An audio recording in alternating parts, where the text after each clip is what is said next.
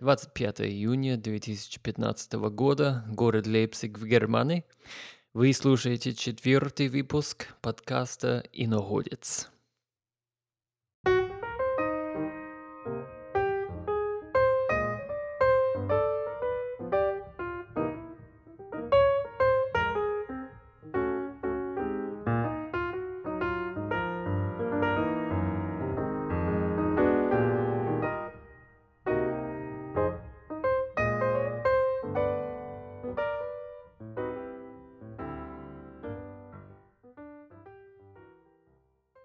Привет, дорогие друзья!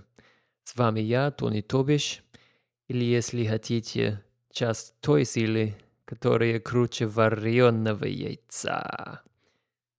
Тони, говорите вы итальянским акцентом. Если ты такой крутой, почему ты только выложишь один крошечный подкаст в течение целого месяца? Ядрёна вождь, ты нас уважаешь или что? — да, дорогие слушатели, я вас уважаю. И со стыдом в глазах надо признаться, что я дошел до таких крайностей, что даже сам практически не заметил об этом. Я, видимо, чересчур еле-еле. Постепенничал я как настоящий чемпион. Да, вы правильно слышали. Новые слова рождались вот вам такие прелестные глаголы, как еле-елить. Я еле-елью, ты еле-елишь. И постепенничать. Я постепенничаю, ты постепенничаешь. Зарубите на носу. Давайте мы их будем вместе раскрутить. Сегодня у меня, к сожалению, мало времени писать подкаст, так что Простите, если он получается немножко в спешке или как-то нелогично. Я бываю иногда рассеянным, но в общем в подкастах я стараюсь развивать ту или иную тему, хотя связи на первый взгляд не всегда видны.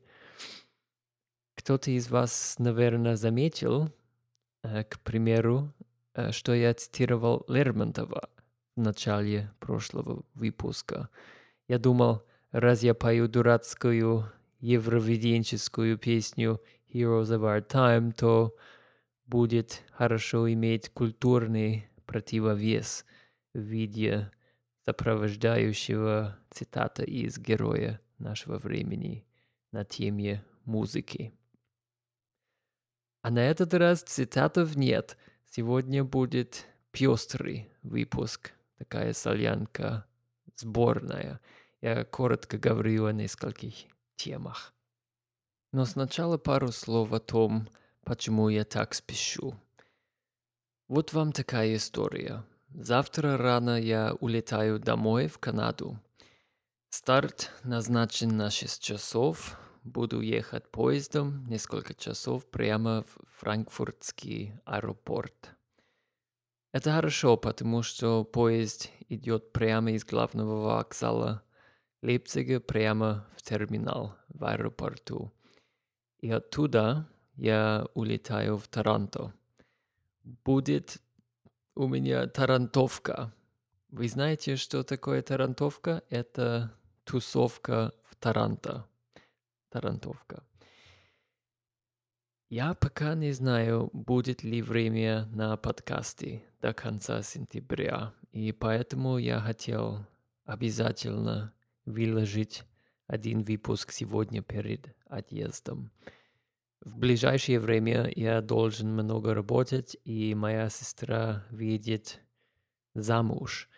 И в связи с этим событием я буду занят разными делами, естественно.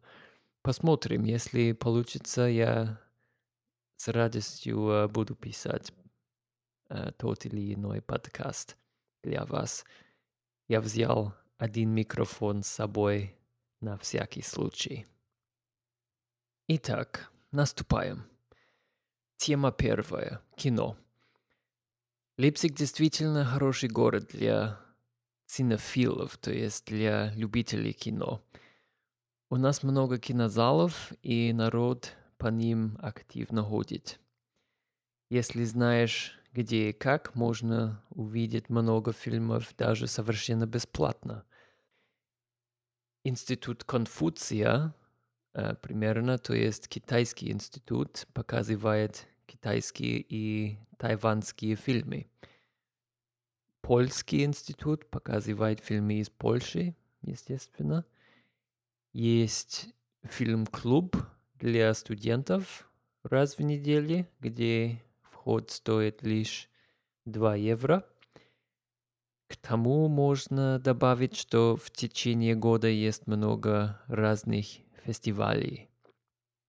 Там они показывают целую неделю примерно французское кино или латиноамериканские вещи. Пару недель назад мы с соседами э, посмотрели короткометражные фильмы от местных режиссеров, э, лейпцигских, значит. Есть такой проект, где ты просто э, вписываешься э, с твоей идеей, тебе дадут оборудование, и ты потом снимаешь свое кино. Результаты самые разные. И, конечно, было бы грех не сказать пару слов о большом фестивале документальных фильмов «ДОК» Лейпциг, который происходит ежегодно в ноябре. Это очень большое дело здесь, и я лично могу сказать, что это одно из самых горячо ожидаемых событий среди местных жителей. Так что если вы будете здесь в ноябре, э, заходите обязательно в кино. Еще одна тема связана с кино. Я недавно смотрел один украинский фильм и получил от него очень серьезные впечатления. Это одна из причин, почему я так долго не смог писать подкаст. У меня э, буквально не хватало слов. И это на этот раз очень интересно, потому что фильм именно об этом. Э, все без слов. Фильм совершенно без слов и без субтитров даже. Фильм называется «Племя». Он выиграл приз в Канне, э, по-моему, в прошлом году. Короткое описание содержания этого фильма. Главный герой фильма Сергей попадает в специализированный интернат для слабослышащих – где существует криминальная организация «Племя». Он пытается занять свое место в иерархии школы и принимает участие в, в нескольких ограблениях. Когда Сергей влюбляется в Анну, ему приходится а нет, ему, ему приходится нарушить неписанные законы племени пункт. Э, это из э, веб-сайта. Я ссылочку приложу. Русскоязычная пресса реагировала на этот фильм очень по-разному. Некоторые говорили, что фильм абсурдный, что это просто, я цитирую, трэш на экспорт. Другие сказали, что он прямо шедевр. Сюжетная линия ничего особенного. И мне было досадно, что так много насилий фильме, потому что оно испортит фильм для многих зрителей. В этом отношении фильм беспощаден, особенно к концу. Тем не менее, я смотрел его с огромным интересом. Все актеры непрофессионалы, они плохо слышащие и в реальной жизни, и их актерская игра просто великолепна. Они разрушают типичный образ плохо слышащих людей. Если в других фильмах они бы играли мелкие, монодименsionальные или, скажем, однобокие роли, то здесь картина гораздо полнее. Мы увидим плохослышащих в главных ролях, и их характер, соответственно, зрелее и многоплановее. Мы увидим их в ситуациях, в которых мы не привыкли их увидеть. И интересный парадокс, что их аморальные, нечеловеческие поступки какой-то мере очеловечивают их для нас. Если мы увидели плохослышащих в других фильмах, то обычно их инвалидность стоит в центре э, внимания. А здесь мы увидим в полной мере, на что они способны. Их человечность или наоборот нечеловечность в центре внимания, не их инвалидность. И это разница. Тот факт, что фильм целиком и полностью снят в языке жестов, это крайне интересно. Это было совершенно новое для меня ощущение в кино. Все сидят в тишине, и такая интересная атмосфера. Мы все понимаем абсолютно без слов. Я тоже хочу сказать несколько слов о прекрасных картинах в этом фильме. Кадры настолько аутентичные, что даже я в многих местах себе думал, что я видел точно такие окна. Я бывал в точно таких общежитиях, ходил точно в таких полях, осенью и увидел людей с примерно такой одеждой. Режиссер э, Мирослав Слабошпицкий успешно охватил реальную жизнь и создал невероятные сцены, которые, некоторые из них настолько потянутые, что спрашиваешь себя, как это технически возможно.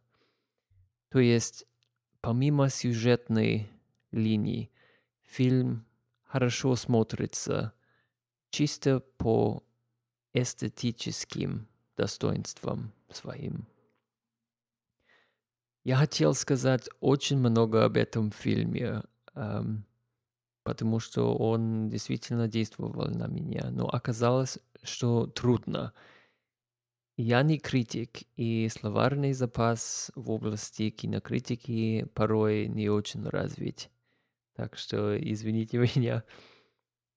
Но я думал, я дал вам э, общую картину этого фильма. Посмотрите этот фильм и судите сами.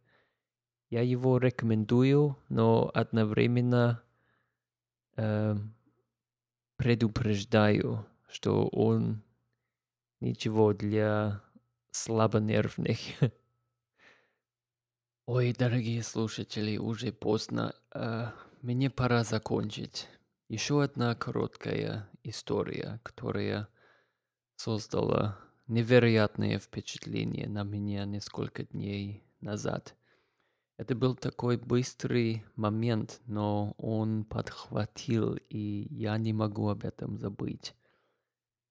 Я иногда встречаюсь с группой иностранных студентов здесь, в Лейпциге, и на этот раз случилось следующее. Развязался разговор с девушкой из Бразилии. Я ее спрашивал про бразильскую музыку. Довольно общий вопрос, типа, каких артистов ты слушаешь? Она подумала несколько секунд, и потом я вижу, что слезы постепенно наступают в ее глазах. Я спрашиваю, почему ты плачешь, что случилось? И в ответ она говорит, что бразильская музыка настолько красива, что она наводит у нее слезы. Просто так. Она любит свою... Она любит свою музыку буквально до слез. В общем, маленькое, но все-таки потрясающее и незабываемое зрелище. Я долго думал об этом и спрашивал себя спустя Существует ли для меня такая музыка, от которой я бы поплакал, или такая музыка, которая вызывала бы у меня такие сильные эмоции. А у вас, дорогие слушатели, скажите на милость, у вас есть такая музыка? Пишите, пожалуйста, расскажите. Говорят, что русскоязычные — это поющий народ, и поэтому я решил разделить эту историю с вами. Я думал, именно вы будете понять и сочувствовать этот момент. Такие моменты довольно редки, и они задевают за живое. Кажется порами, что мы живем циничных временах. И когда мы увидим хотя бы коротко такие настоящие эмоции, то это действительно бальзам на душе. Это так освежительно. Красота везде, и она спасет мир, по-моему, Достоевский сказал. Представьте себе, девушка плакала от того, что музыка была так красиво. Вот такая картина. Я даю вам задачу на выходные. Погуглите Басанова и послушайте несколько песен. Приятного прослушивания. На этой музыкальной ноте завершаем подкаст. Я желаю вам всем солнечных дней и крепкого-крепкого здоровья. С вами был я, ваш покорный слуга Тони Тобиш. До новых встреч. Поскачем иначе. Пока. Услышимся.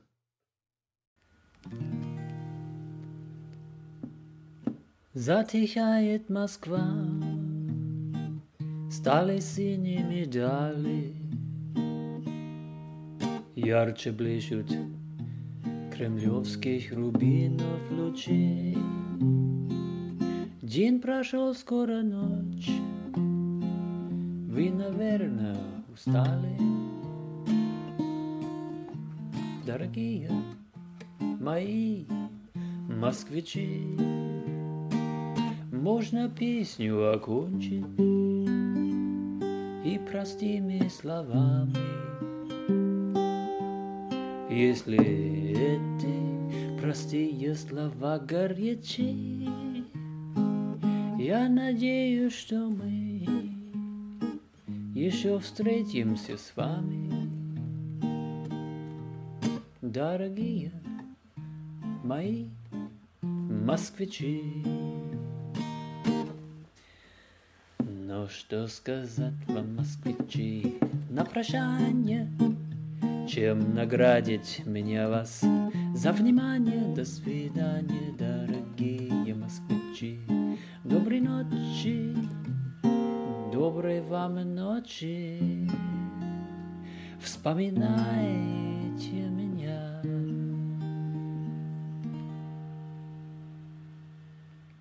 Но когда по домам вы отсюда пойдете,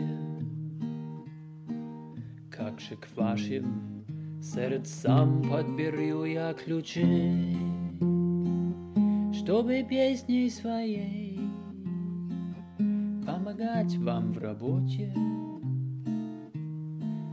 Дорогие мои подкаст-слушатели, Сыной дымкой окутаны Стройные здания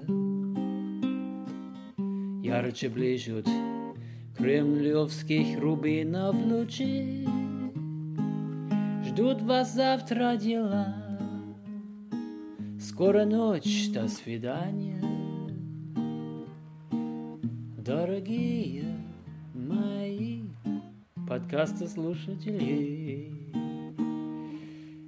что сказать вам, москвичи, на прощание Чем наградить меня вас? За внимание До свидания, дорогие москвичи. Доброй ночи, доброй вам ночи.